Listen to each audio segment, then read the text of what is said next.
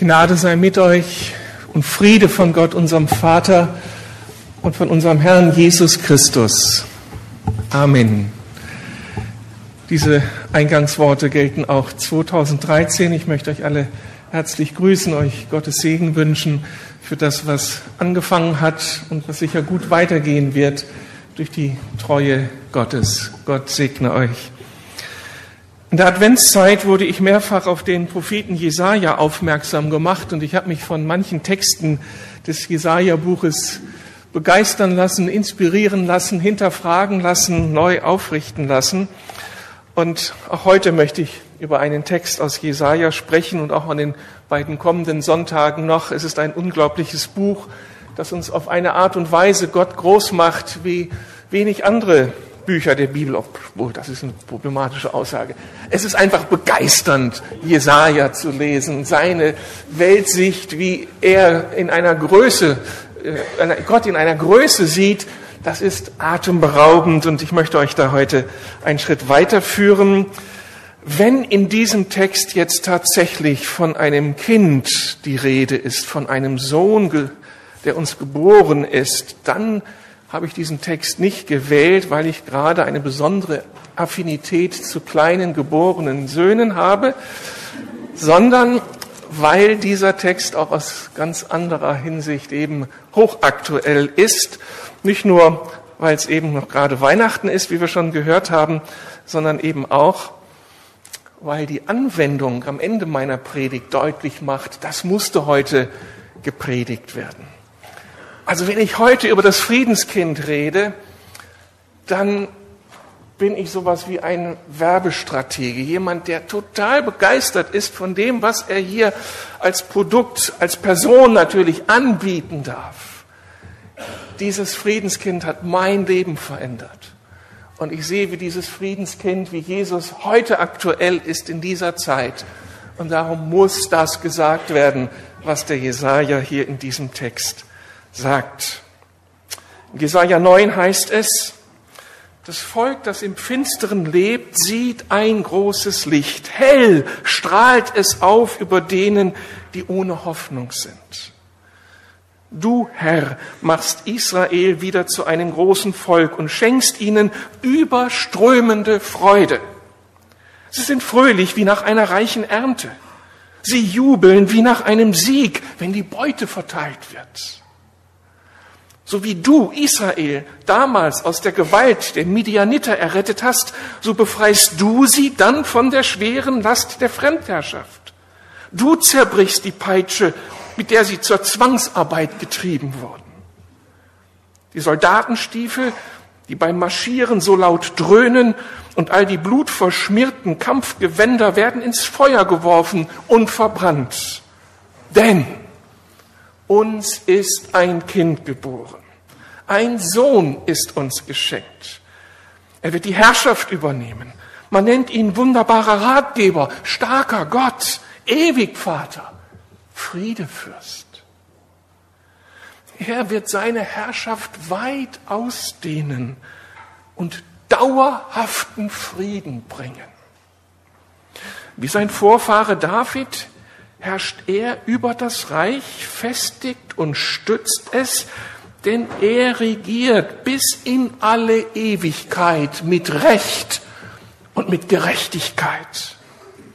Der Herr, der allmächtige Gott, sorgt dafür, er verfolgt beharrlich seine Ziele. Soweit Gottes Wort. Herr, hilf uns, die Begeisterung, die Faszination dieses Textes aufzunehmen und dass diese Verse, die uns vielleicht schon so vertraut sind, dass sie neu Leben sind, neu Leben bedeuten und eine gute Grundlage werden für dieses neue Jahr. Hilf mir jetzt, Herr, und hilf uns allen zum Hören. Amen.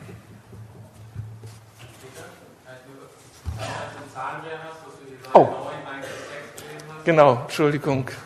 Das heißt hier vorne Jesaja 9, 1 bis 6. Aber ihr Bibelleser habt das ja längst entlarvt.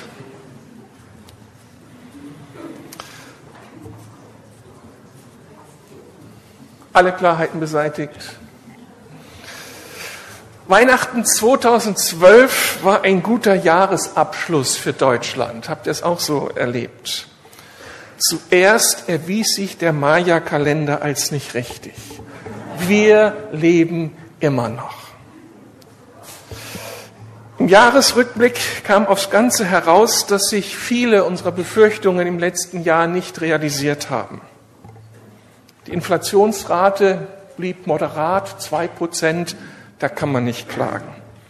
Europa ist uns noch nicht um die Ohren geflogen.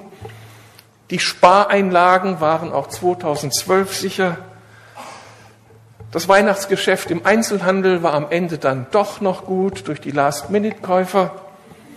Und in den USA hat sich der Kongress gerade noch so berappelt und eine große Krise, die uns auch hier in Deutschland erschüttert hätte, abwenden können.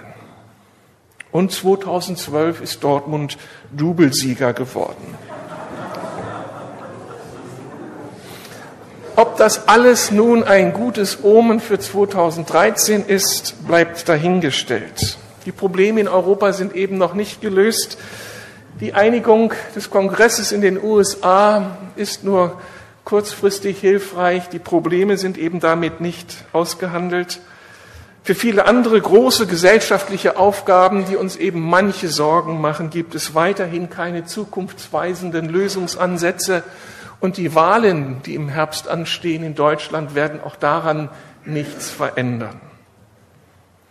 Also, da bleibt einiges übrig, was uns 2013 Sorgen machen könnte. Und dann sind da ja auch noch die vielen kleinen Krisen, das, was so zwischenmenschlich auftaucht und was uns beunruhigen könnte. Was stimmt mit uns Menschen eigentlich nicht? Wenn ein Amokläufer zig Schüler und Lehrkräfte kaltblütig umbringen kann und danach der Verkauf von Schusswaffen explodiert.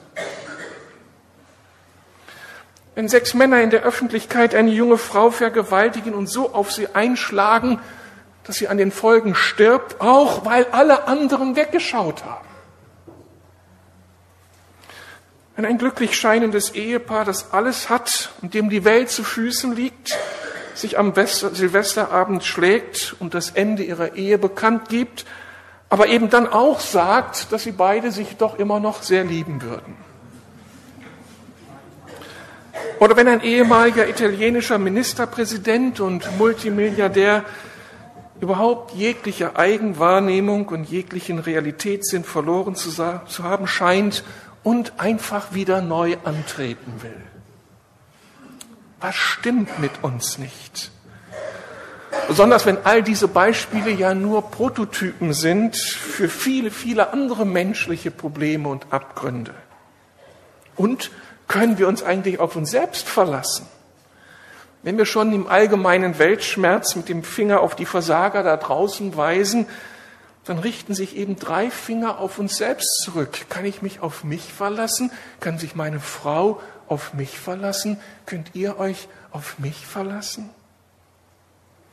So gehen wir mit einigen Unsicherheiten in das neue Jahr. Was erwartet uns und auf wen können wir uns wirklich verlassen? Bei den Christen gibt es darauf natürlich ganz schnell eine Antwort. Auf Jesus natürlich. Aber auch wenn diese Antwort richtig ist, kommt sie für mich doch manches Mal zu schnell. Und alle schnellen Antworten sind manches Mal billige Antworten, die nicht wirklich weit tragen. Darum muss die Rückfrage erlaubt sein, von welchem Jesus reden wir eigentlich, wenn wir hoffnungsfroh in die Zukunft gehen, trotz aller Krisenszenarien? Welchen Jesus hast du vor Augen, wenn wir am Anfang dieses Jahres zuversichtlich in dieses Jahr gehen, trotz aller Krisen? Haben wir einen selbstgebastelten Wunsch Jesus vor Augen? Oder haben wir den biblischen Jesus vor Augen? Den Jesus, der sich in der Bibel so deutlich geoffenbart hat. Oder, und eben auch hier in diesem Text aus Jesaja 9. Unser Jesaja-Text stellt uns keinen Wunsch Jesus vor, sondern einen Jesus, der es in sich hat. Ich setze mit dieser These voraus, es ist bereits deutlich geworden, dass das Kind, von dem Jesaja hier spricht in Jesaja 9, wirklich das Jesuskind ist von Bethlehem, der Christus ist, der in der Weihnachtsgeschichte eben thematisiert wird, der Karfreitag, der Ostern thematisiert wird, der in der ganzen Adventszeit thematisiert wird, wenn wir auf ihn, den wiederkommenden Herrn, wenn wir über diesen Herrn reden. Und das, was Jesaja uns hier vor Augen stellt, ist alles bedenkenswert und wichtig. Dieser Jesaja sagt uns, dass Jesus, das Kind, dieser Neugeborene, etwas mit dem realen Leben zu tun hat. Er kam für diese reale Welt mit all ihren Herausforderungen und mit ihren Abgründen. Die düsteren Begriffe unseres Textes lassen ahnen, welche realen Traumata das Volk Israel zu bewältigen hatte, als Jesus ihnen von diesem Kind erzählte, das geboren werden würde. In unserem Text ist die Rede von einem Volk, das in Finsternis lebt, von der Gewalt der Midianiter, von der schweren Last der Fremdherrschaft, von Peitschen, mit der das Volk zur Zwangsarbeit getrieben wird, von Soldatenstiefel, die beim Marschieren laut dröhnen und von blutverschmierten Kampfgewändern. Das ist das Szenario. Und jetzt wird ein Kind angekündigt. Die Älteren unter uns wissen sofort, was für ein Szenario hier beschrieben ist.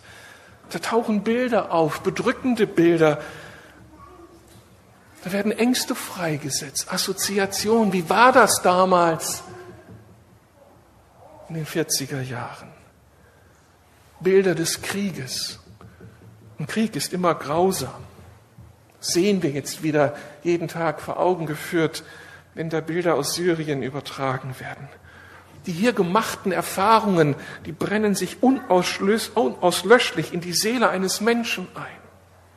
Und in diesen Kriegsbildern verdichten sich nahezu unüberbietbar all die Abgründe, die eine Nation zu bewältigen hat. Das ist das Schlimmste, was einer Nation passieren kann, dass da ein Land mit Krieg überzogen wird und Mord und Tod und, Aus Beraubung, Zerstörung eben das angesagte Thema sind. Angesichts dieser Katastrophe sind alle anderen gesellschaftlichen Probleme weniger dramatisch. Hier verdichtet sich etwas. Sodass die wichtige Logik für uns heute lautet, wenn das Jesuskind bereit ist, in diese reale Welt Israels zu kommen, wenn diesem Jesus keine Dunkelheit zu finster, kein Desaster zu groß, kein Abgrund zu tief ist, vielleicht könnte er dann ja auch bereit sein, heute nach Afghanistan, nach Syrien, nach Europa oder auch nach Berlin zu kommen. Unser Gott, dieser Jesus ist kein Schönwettergott keine kosmetische Aufpeppung unserer spirituellen Grundbefindlichkeiten, sondern er kommt mitten hinein in die Realitäten unseres Lebens, in die Realitäten der Völker, in die Realitäten der Städte, in die Realitäten der Familien, in deine und meine Realität, um da Dinge zu transformieren und um das Fundament für ein neues Leben zu werden. Das ist der erste Aspekt. Dieser Jesus will wirklich am realen Leben teilhaben.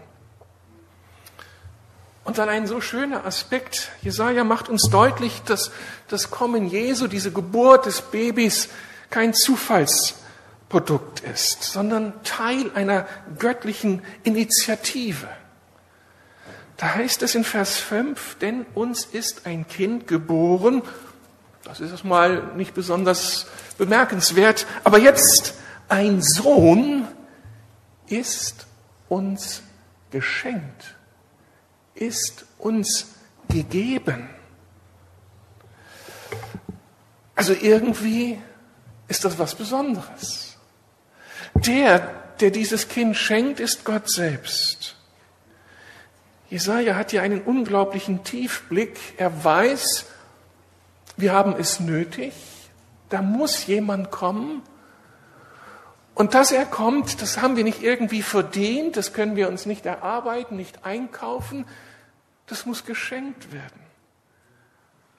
Und genau das geschieht. Gott schenkt seinen Sohn.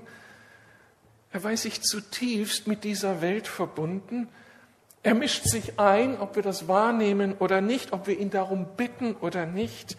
Er verfolgt seine Pläne. Gott schenkt seinen Sohn, gibt seinen Sohn hinein in diese Abgründe dieser Welt. Und so ist Jesus ein entscheidender Teil eines göttlichen Planes für diese Welt. Wenn Jesus vor 2000 Jahren dann wirklich geboren wurde, nach der Ankündigung hier des Jesaja, dann, weil es Gottes Plan ist und Gottes Geschenk an uns ist. Und ist das für uns so eine selbstverständliche Sache? Ja, Jesus ist uns geschenkt worden, aber wie großartig ist das? Dass Gott sich Gedanken macht über diese Welt und dass er einen Plan, einen Heilsplan für diese Welt verfolgt. Und die Dinge hier nicht alle irgendwie geschehen, sondern hier wird gestaltet. Gott gestaltet. Und Gott reagiert auf das, was diese Welt braucht und schickt uns Jesus. Danke, Vater. Danke für Jesus. Das ist sensationell. Ein drittes wird von dem Kind gesagt. Jesus aus Jesaja 9 stellt den einzelnen Menschen in einen größeren Zusammenhang.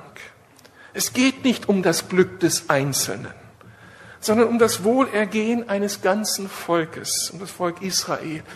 Und damit am Ende um das Wohlergehen einer ganzen Völkergemeinschaft, um das Wohlergehen dieser Erde überhaupt. Das Volk das im Finstern lebt, sieht ein großes Licht. Du Herr machst Israel wieder zu einem großen Volk und schenkst ihnen überströmende Freude. Das, was sich hier an Theologie, an Verstehen von Welt und von Menschsein hinter verbirgt, das ist eine Pille, die für den Menschen des 21. Jahrhunderts in Deutschland schwer zu schlucken ist.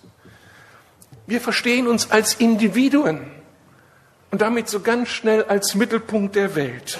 Diese Welt kreist um uns, um mich als die Sonne, die alle Aufmerksamkeit verdient.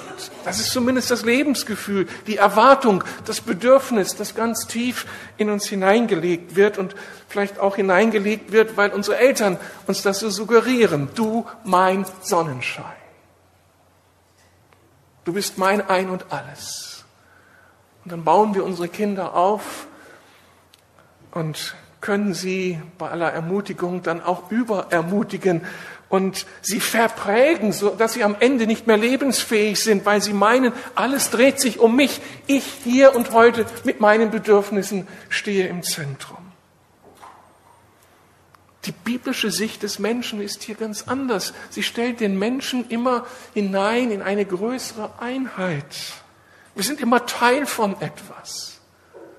Zuallererst Teil von Familie, Teil der Kernfamilie und dann Teil der Großfamilie. Früher haben wir sowas Sippe genannt. Teil der Stadtgemeinschaft, Teil der geistlichen Gemeinschaft des Volkes Gottes, hier einer Ortsgemeinde oder auch Teil einer Nation. Und Jesaja erzählt uns mit vielen anderen biblischen Autoren, dass Gott eben nie nur das Einzelne, den Einzelnen vor Augen hat, sondern auch immer die größere Teilmenge, die Familie, die Sippe, die Stadt, die Gemeinde, die Nation und mit ihnen Geschichte macht und sie gebraucht in der Gestaltung dieser Welt. Das heißt aber dann, dass unser persönliches Lebensglück auch immer von diesen größeren Teilmengen berührt wird. Geht es uns in der Familie gut, dann geht es uns, oder geht es der Familie gut, dann geht es uns viel besser. Leben wir in einer prosperierenden Stadt, haben wir mehr Chancen auf dem Arbeitsmarkt.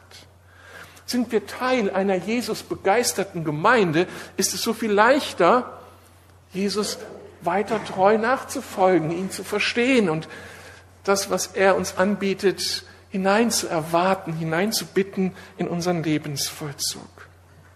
Insofern macht es einen riesigen Unterschied für uns, wenn Jesus zum Zug kommt in der Familie, in der Stadt, in einer Nation. Und insofern ist es eine Last und eine besondere Herausforderung, wenn Jesus ausgeladen wird und Weihnachten zu irgendeinem Fest des Lichtes verkommt und keiner begreift mehr, dass es um dieses Kind geht, um das Friedenskind geht. Die Frage nach unserem Jesusbild für 2013 ist so wichtig. Folgen wir einem Wunsch Jesus, der alle unsere Wünsche zu erfüllen hat? Oder folgen wir dem biblischen Jesus, der uns mit hineinstellt in unsere Familie, in die Gemeinde, in die Stadt, in die Nation, damit wir hier unseren Platz einnehmen? Ein vierter Aspekt, in seiner Person verkörpert Jesus, der Jesus des Jesaja, Attribute, die deutlich machen, dass er ein Mensch aus einer anderen Dimension ist. Eben nicht einfach nur ein menschlicher Nachfolger auf dem Thron des davidischen Könighauses in Israel, wie viele andere vor ihm, sondern dieser Jesus ist ein anderer König. Da heißt es in Vers 5, denn uns ist ein Kind geboren, ein Sohn ist uns geschenkt, er wird die Herrschaft übernehmen. Das sind noch vertraute Sätze für alle anderen äh, Könige vorher auch. Man nennt ihn wunderbarer Ratgeber. Man könnte auch hebräisch übersetzen, Planer des Wunders. Starker Gott, ewiger Vater, Friedensfürst. Das sind unglaubliche Begriffe. Starker Gott, Planer des Wunders, ewiger Vater und der Friedefürst. Das macht in Jesus der Bibel aus und er macht den Unterschied. Wenn es Hoffnung für diese Welt geben sollte, dann muss es solch eine Hoffnung geben. Sie muss von außen kommen und sie muss von Gott kommen. Wir haben viele tausend Jahre Zeit genug gehabt, als Bevölker dieses Planeten, als Menschen dieses Planeten, diesen Planeten zu verantworten. Und es scheint, als ob wir nichts dazugelernt haben. Und heute sehen wir, wie der Humanismus am Boden liegt und der Kommunismus und der Kapitalismus.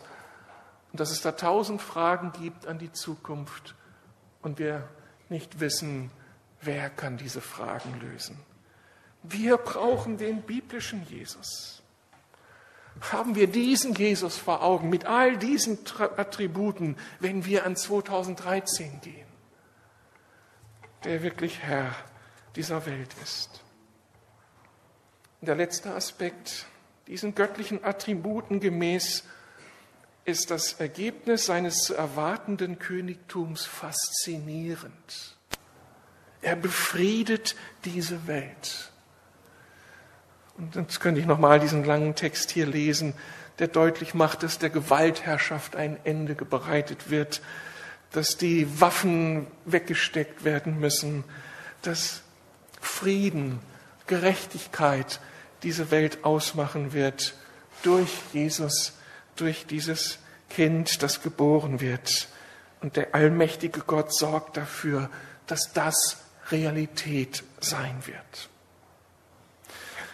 Zugegeben, ganz viel von dem steht noch auf der Agenda. Das ist noch nicht eingelöst. Immer wieder in der Geschichte partiell hat Israel es erlebt. Aber der große Durchbruch, das ewige Friedensreich ist noch nicht angebrochen.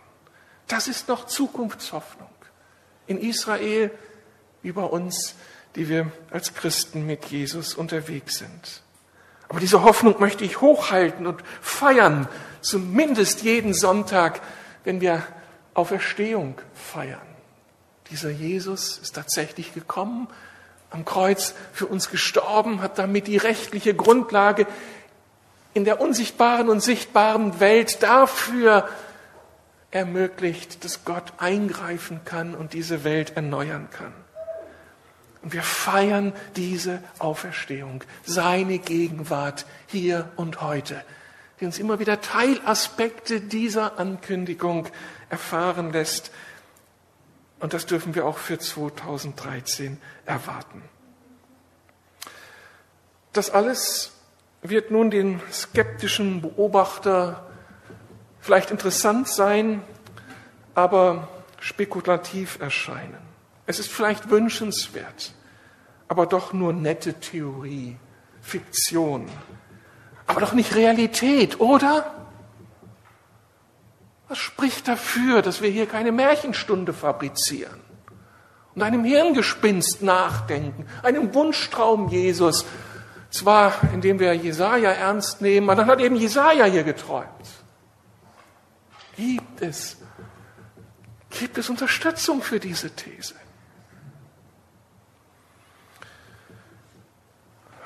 Wir schreiben das Jahr 1962. Der Anthropologe und Missionar Don Richardson landet mit seiner Familie auf Neuguinea und trifft hier auf den Stamm der Savi. Als Anthropologe erforscht er die Sprache dieses Stammes. Als weißer Missionar sorgt er sich natürlich auch um die hygienischen Verhältnisse und versucht mit seiner Frau den Kranken zu begegnen und ihnen Hilfe zukommen zu lassen. Aber sein Ziel ist ein viel größeres. Dieser Savi-Stamm ist ein Kannibalenstamm übelster Sorte, der Veränderung braucht, wenn man etwas von Menschenwürde begriffen hat. Und so kommt Don Richardson eben auch mit diesem Ziel, diesem Stamm etwas von Jesus zu erzählen. Er möchte den Menschen dort Jesus nahebringen. Das stellt sich allerdings als eine riesige Herausforderung dar. Dieser Kannibalenstamm lebte eben fast noch im Steinzeitalter und hatte Moralvorstellungen, die denen des Christentums diametral entgegengesetzt sind so hatten die Savis überhaupt kein Verständnis für die christlichen Grundwerte wie Liebe und Vergebung. Keine Vorstellung, was das heißen könnte im zwischenmenschlichen Miteinander. Im Gegenteil. Die gegenteiligen Werte, das waren die Werte, die von ihnen gefeiert wurden. Verrat war unter den Savis die höchste Tugend. Die höchste Tugend.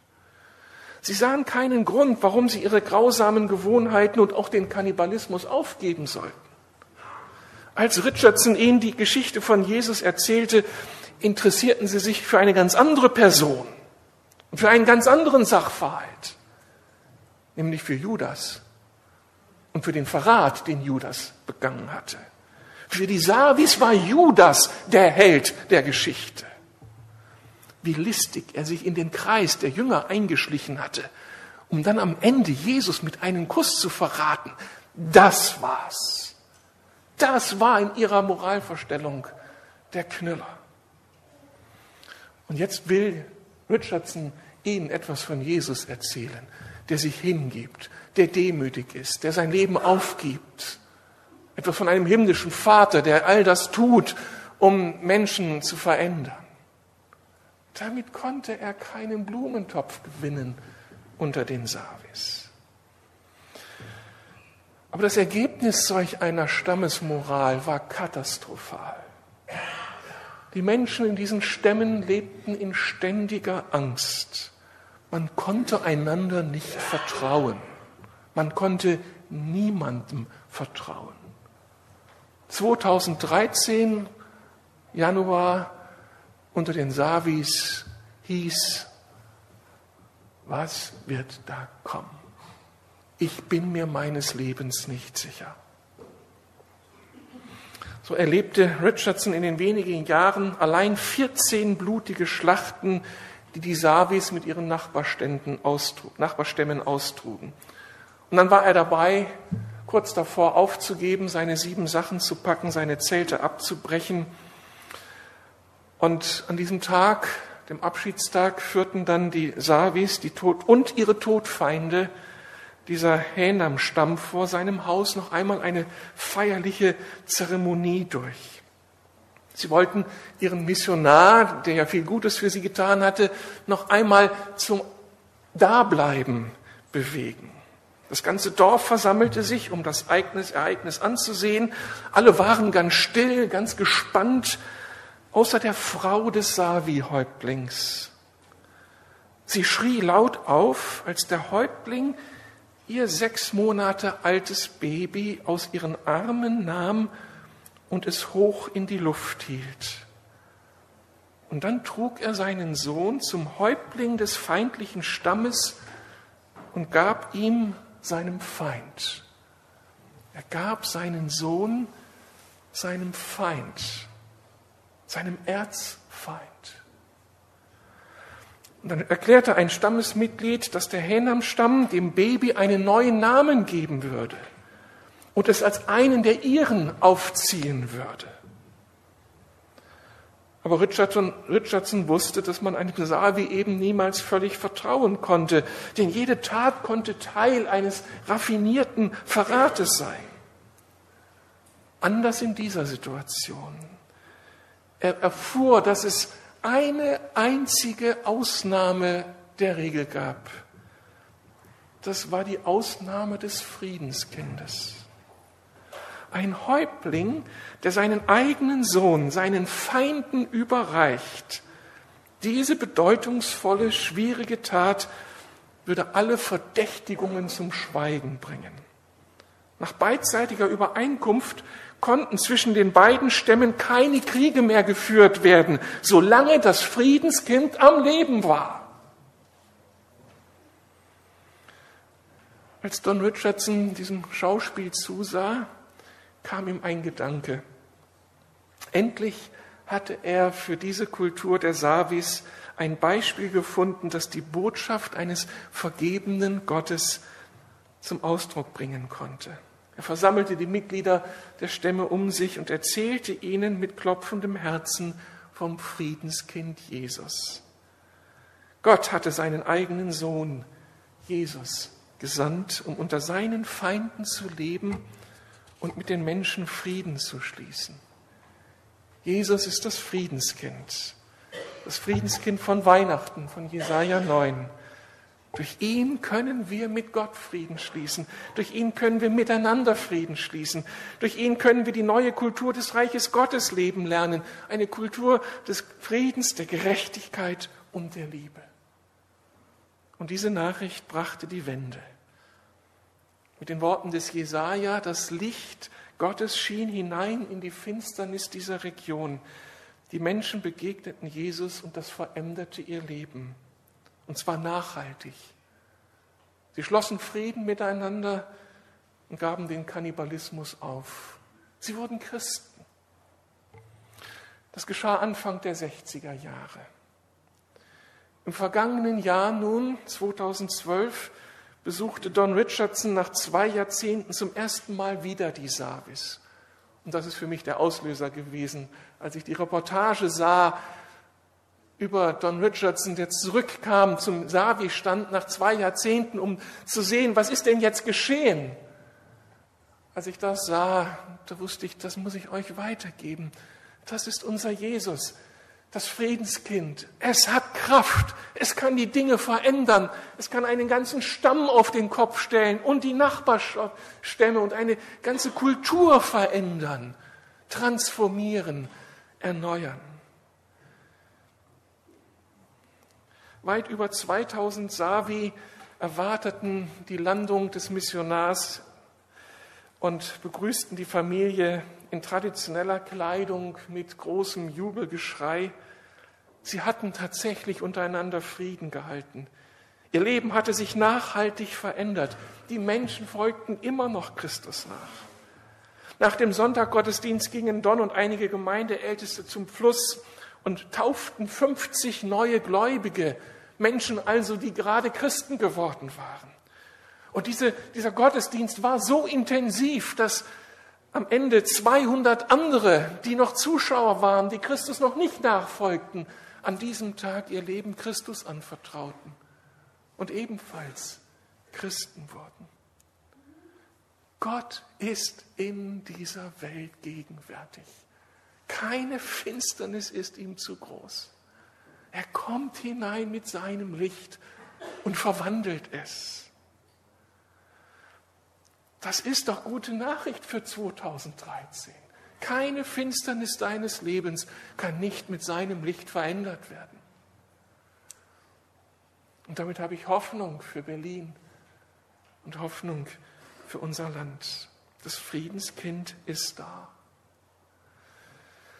So kann dieser heutige Morgen und diese Predigt eine echte Glaubensermutigung für uns werden. Für die einen vielleicht die Einladung, diesem Jesus nachzudenken. Es ist mehr als Fiktion, oder? Könnte das nicht etwas Reales sein? Ich schlage Ihnen vor, ich schlage dir vor, das Johannesevangelium zu lesen oder zum Farbwechselkurs zu kommen, zu unserem Grundkurs des Glaubens im Februar. Da können wir mehr über Jesus hören und ihm auf die Spur kommen. Für andere könnte das heute aber auch eine Einladung sein, endlich sich diesem Christus anzuvertrauen. Man kann diesen Jesus nicht die ganze Zeit so aus der Ferne betrachten, ihn gut finden und mitsingen, aber innerlich auf Distanz bleiben, sondern hier ist eine Entscheidung gefragt. Will ich diesem Jesus nachfolgen? Darf er mein Herr sein? Und dazu muss ich mich entscheiden und ihm das signalisieren. Christus, ich will dir jetzt nachfolgen. Wenn hier jemand ist, für den das dran ist, das könnte die beste Entscheidung für 2013 sein, kommen Sie oder kommen doch hinterher auf mich zu. Wir beten gemeinsam, dass das möglich wird.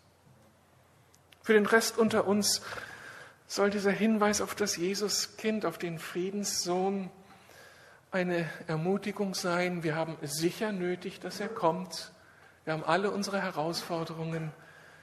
Und mit ihm können die Herausforderungen zu einer riesigen Chance werden. Ich bin verliebt in diesen Jesus. Ich vertraue diesem Jesus. Wenn wir das gemeinsam tun, können wir noch manches bewegen im Leben der Menschen zu seiner Ehre. Amen.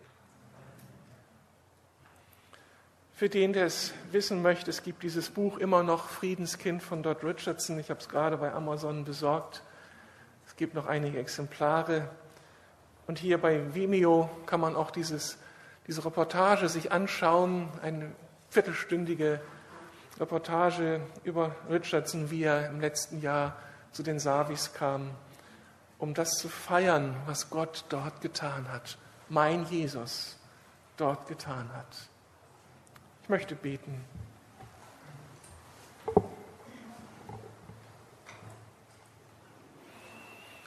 Jesus, ich bin so froh, dass es solche Geschichten gibt und tausende andere Geschichten, die deutlich machen, dass du in der Tat das Friedenskind bist von Jesaja 9.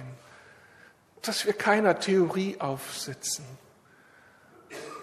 sondern dir, dem lebendigen Gott, hinterherlaufen dürfen. Mit allem, in aller Gebrochenheit, mit allen Zweifeln, mit, allen, mit allem Nichtverstehen, wie du manchmal auftrittst, wie du dich verhältst. Du bist eine Nummer zu groß für uns. Aber doch in all dem total vertrauenswürdig. Ich wünsche mir für dieses Jahr 2013, Herr Jesus, dass wir wirklich Fans von dir werden. Aber nicht die einfach nur Beifall klatschen und dir zuschauen, sondern die mit dir unterwegs sind, die sich von dir berühren lassen und da komm bitte auf uns zu. Heiliger Geist, öffne uns die Augen für die Realität unseres Herrn. Und lass uns mit einer, einem ungebrochenen und unerschütterlichen Glauben all die Herausforderungen des Jahres angehen. Ich bitte für die unter uns, die das noch nicht so nachvollziehen können, dass sie nicht im Beobachterstatus verharren, sondern dass sie sich auf die Suche begeben. Hilft, dass wir im Farbwechselkurs im Februar vielen Menschen helfen können, dich zu finden. Und wenn heute Menschen hier sind, die sich für dich entscheiden sollten, dann mach ihnen Mut, einen Schritt auf dich zuzutun. Herr, hilf, Lass sie die innere Furcht und Skepsis überwinden können. Lass sie kommen. Danke jetzt für deine Gegenwart hier und für deine große Ermutigung. Wir sind so stolz auf dich. Danke, Herr, dass wir dich haben finden dürfen. Und dass du eben nicht ein bisschen kosmetische Korrektur bist, sondern wirklich das Fundament, der Anfang und das Ende. Ehre sei dir. Amen.